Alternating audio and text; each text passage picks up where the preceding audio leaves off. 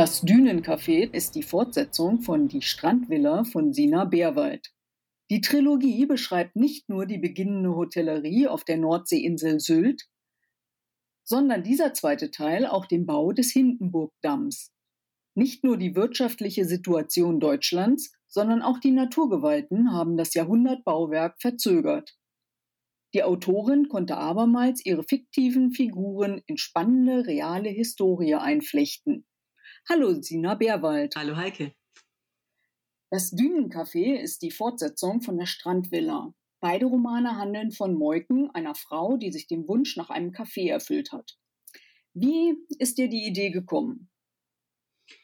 Also es war zu einer Zeit, als ich meine Recherchen gemacht habe für die 111 Orte auf Sylt, die Geschichte erzählen. Das ist ein Reiseführer, äh, der aber ein bisschen in die Tiefe geht und von Sylts Geschichte erzählt. Und da habe ich gesagt, Mensch, da gibt es so viele tolle Ecken und bin da tiefer eingestiegen und habe gesehen, es gab ein Hotel, das der jetzigen Strandvilla ähnelt und die sehr modern war für ihre Zeit und ja, mit Meerblick dort, wo ich meine Strandvilla hingestellt habe in Westerland, dort stand dieses Hotel. Das hatte ich erstmal so im Kopf und dann kam mir eine Postkarte in die Finger vom einem Pavillon, den es dort gab und äh, der tatsächlich auch ein Café war. Und da habe ich gesagt, so, und das ist der zweite Dreh- und Angelpunkt für meine Moiken. Da möchte ich äh, sie hinsetzen. Und das dritte war dann, es kam alles auf einmal. Da habe ich in einem alten Reisebericht dann noch ähm, gelesen, dass sich ähm, derjenige über dieses Café, äh, über die, er schreibt über dieses Café und er sagt, dass eine Frau ganz allein diesem Café vorstand. Und dann habe ich gedacht, so, jetzt.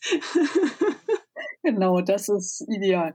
Sylt ist ja auch heute noch in Schleswig-Holstein der am häufigsten besuchte Küstenort. Kannst du vielleicht ein bisschen mehr über die Anfänge der Hotellerie dort erzählen?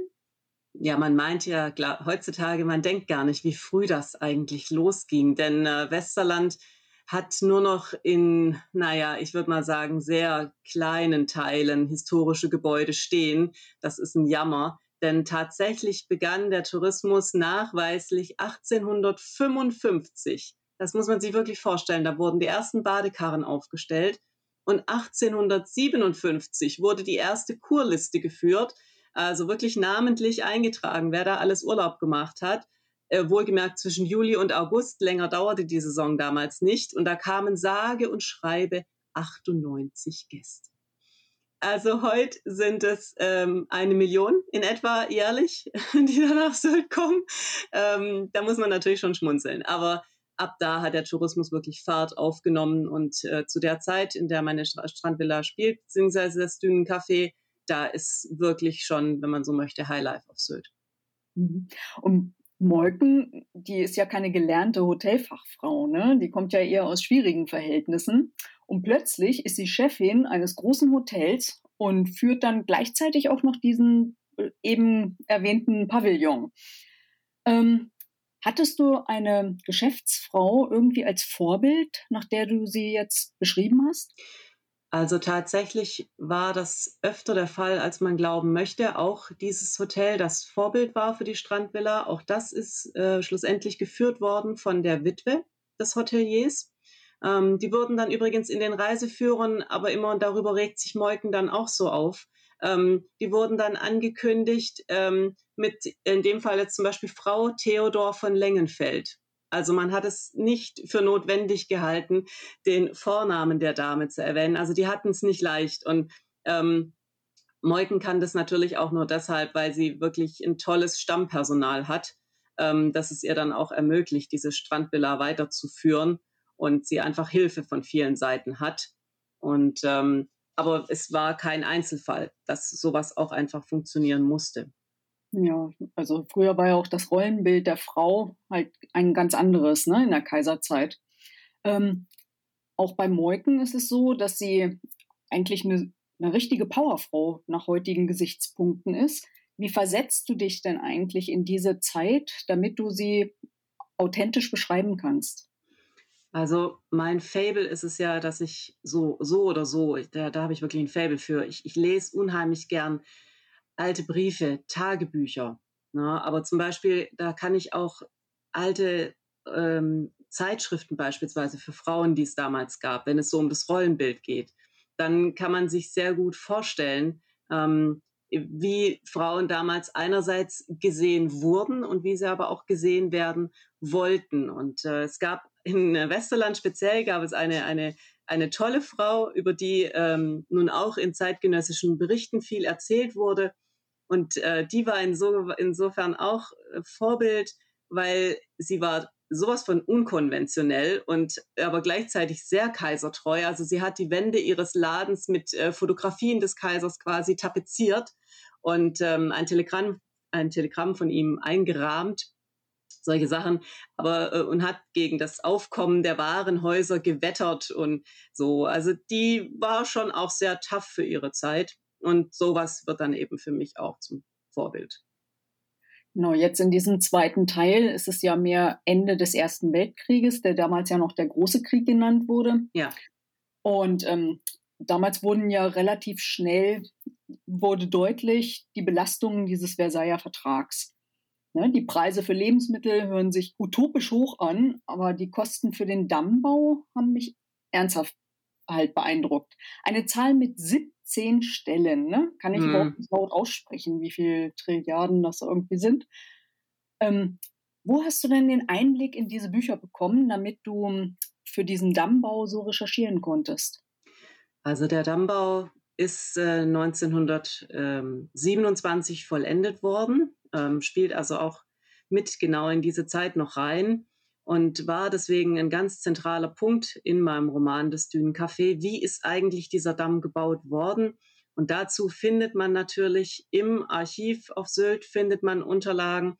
Man findet aber auch Unterlagen, wenn man sich ähm, mit Leuten unterhält, äh, deren ähm, Großväter oder teilweise dann auch noch Väter ähm, dort mitgearbeitet haben. Na, also das sind dann schon ähm, sehr unmittelbare Informationen. Und äh, da gibt es auch schon, es gibt sehr, sehr viele ähm, historische Fotos, äh, von denen ich auch einen, einen Teil besitze, die ich so mit der Zeit zusammengesammelt habe, die eben von diesem Bau berichten, der damals tatsächlich als Jahrhundertbauwerk bezeichnet wurde, weil man sich gar nicht vorstellen konnte. Es gab kein Vorbild dafür. Wie baue ich so einen Schienendamm mitten durchs Wattenmeer, das, äh, wo ständig Ebbe und Flut und vor allen Dingen eben Flut herrscht.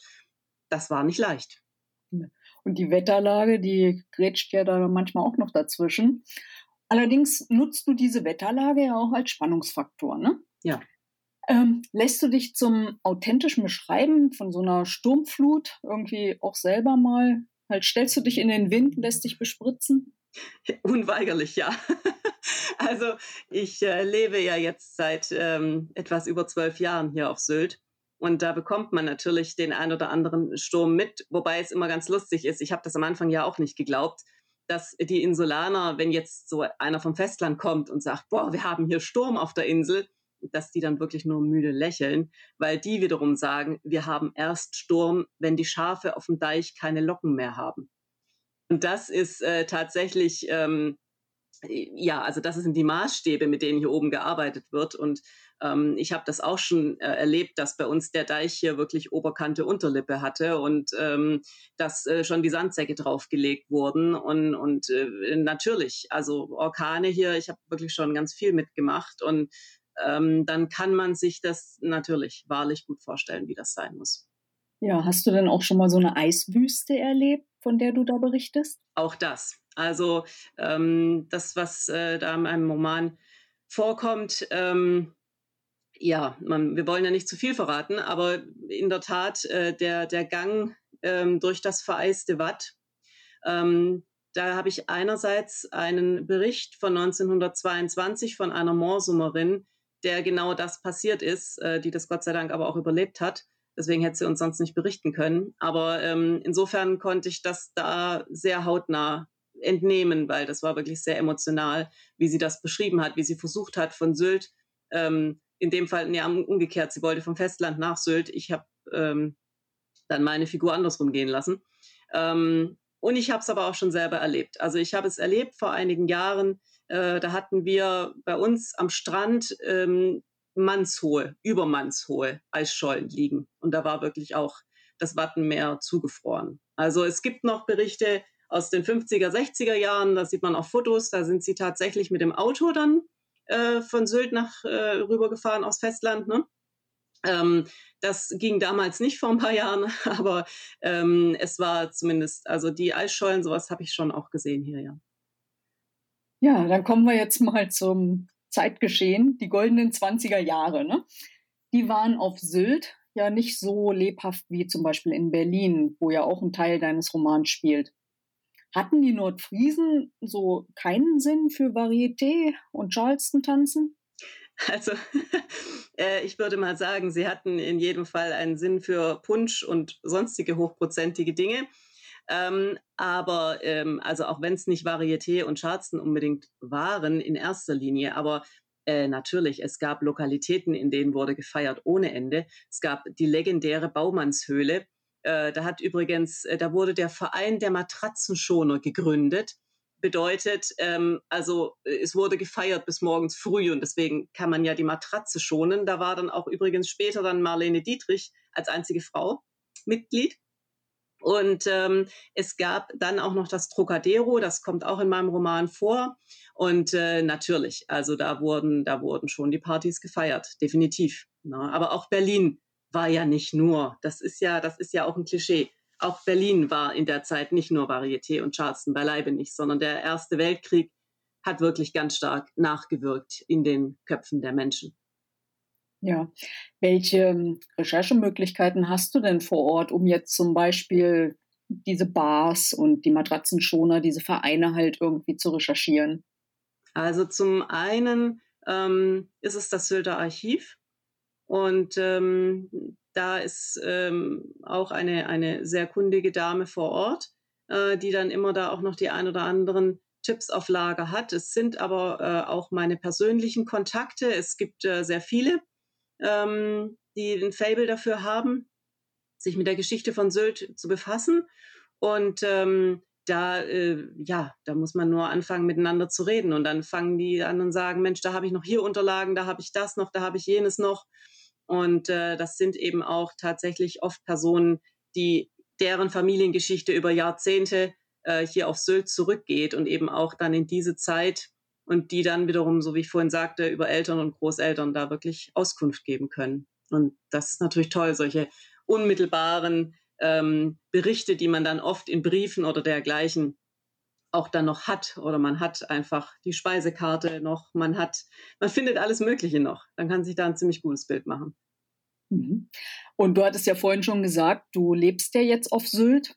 Äh, auf welcher Seite hättest du dich denn damals beim Dannbau eingereiht? Ähm, wärst du Befürworter gewesen oder Gegner? Das ist eine irrsinnig schwierige Frage, weil es ist tatsächlich so.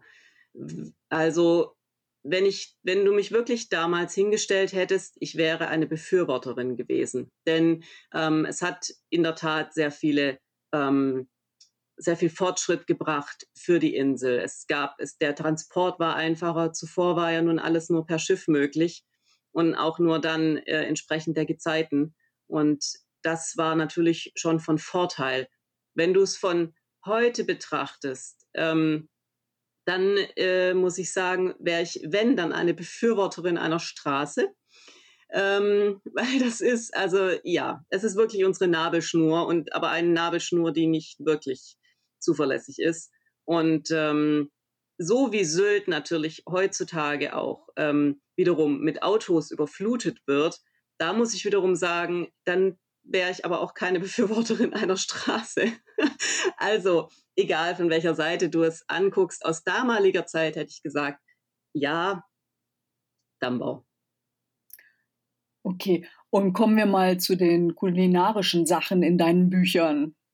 Halt, also es wird ja immer irgendwas Leckeres zubereitet. Und wie sieht das eigentlich mit der Kunst in deiner eigenen Küche aus? Wie häufig setzt du deiner Familie die Schokodüne vor? Also natürlich, äh, im, im, im Dünencafé in der Tat äh, gibt es immer äh, leckere Dinge, die die Moiken da kredenzt.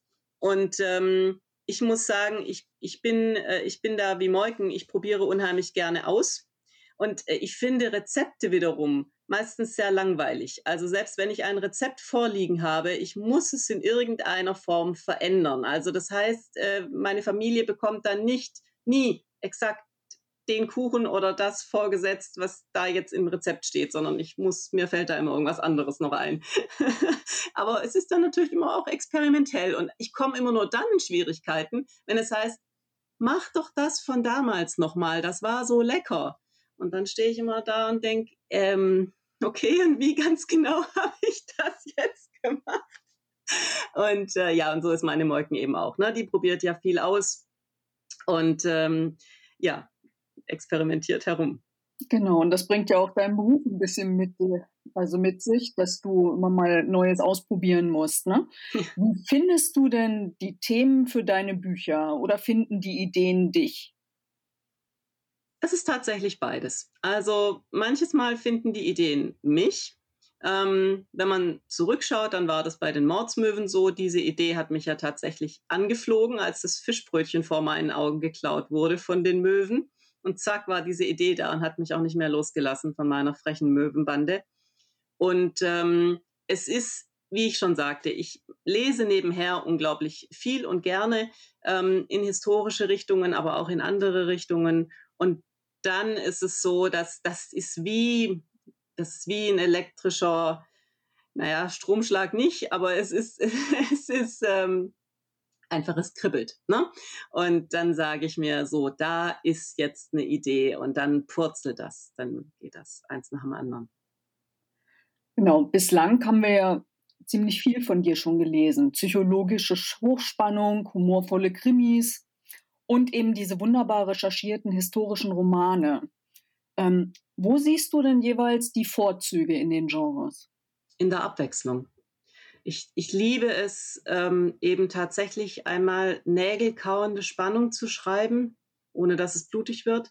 Ich liebe es dann wieder im nächsten Moment oder vielmehr im nächsten Jahr, ähm, mich selber beim Schreiben schlapp zu lachen und dann liebe ich es wieder, so tief einzusteigen in, in die historische, in die Historie und mich, mich in alte Welten zu versetzen. Ähm, das liebe ich. Und das liebe ich eben auch am Schreiben, dass ich da gerne mal abwechsel. Hm. Aber jetzt bekommen wir ja noch einen dritten Teil von diesem historischen Strandvilla-Ambiente. Ja. Äh, darfst du darüber denn schon was verraten? Ja, so ein bisschen. Also genau, es wird einen dritten Teil der Sylt-Saga geben. Ähm, die erscheint im Frühjahr 2022, also in einem Jahr. Ähm, ich schreibe da jetzt auch gerade schon dran und ähm, also ich kann so viel verraten, dass äh, natürlich ähm, wir wissen, Moiken hat zwei Kinder und Moiken wird nicht jünger. Und ähm, natürlich wäre sie schon sehr erfreut, wenn eine ihrer Töchter die Strandvilla beziehungsweise das Dünencafé auch dann eines Tages mal übernimmt. Und wir wissen, dass die beiden Töchter so unterschiedlich sind, wie man sich das nur vorstellen kann. Und das bietet natürlich auch jede Menge Zündstoff. Ja, das hört sich sehr spannend an. Dann bin ich gespannt auf nächstes Jahr. Ja, und bedanke mich, dass du dir die Zeit für die Beantwortung der Fragen genommen hast. Vielen Dank. Ich danke dir. Das Dünencafé zeigt die Zeit zwischen dem Ende des Ersten Weltkriegs und der Eröffnung des Hindenburgdamms auf Sylt. Sina Bärwald lässt diese Epoche lebendig werden und beeindruckt mit detaillierter Recherche, wie man hören konnte. Das Finale der Trilogie werde ich mir im Frühjahr 2022 auf keinen Fall entgehen lassen. Die Rezension zu Das Dünencafé findet ihr auf meinem Blog https fraugoetheliest.wordpress.com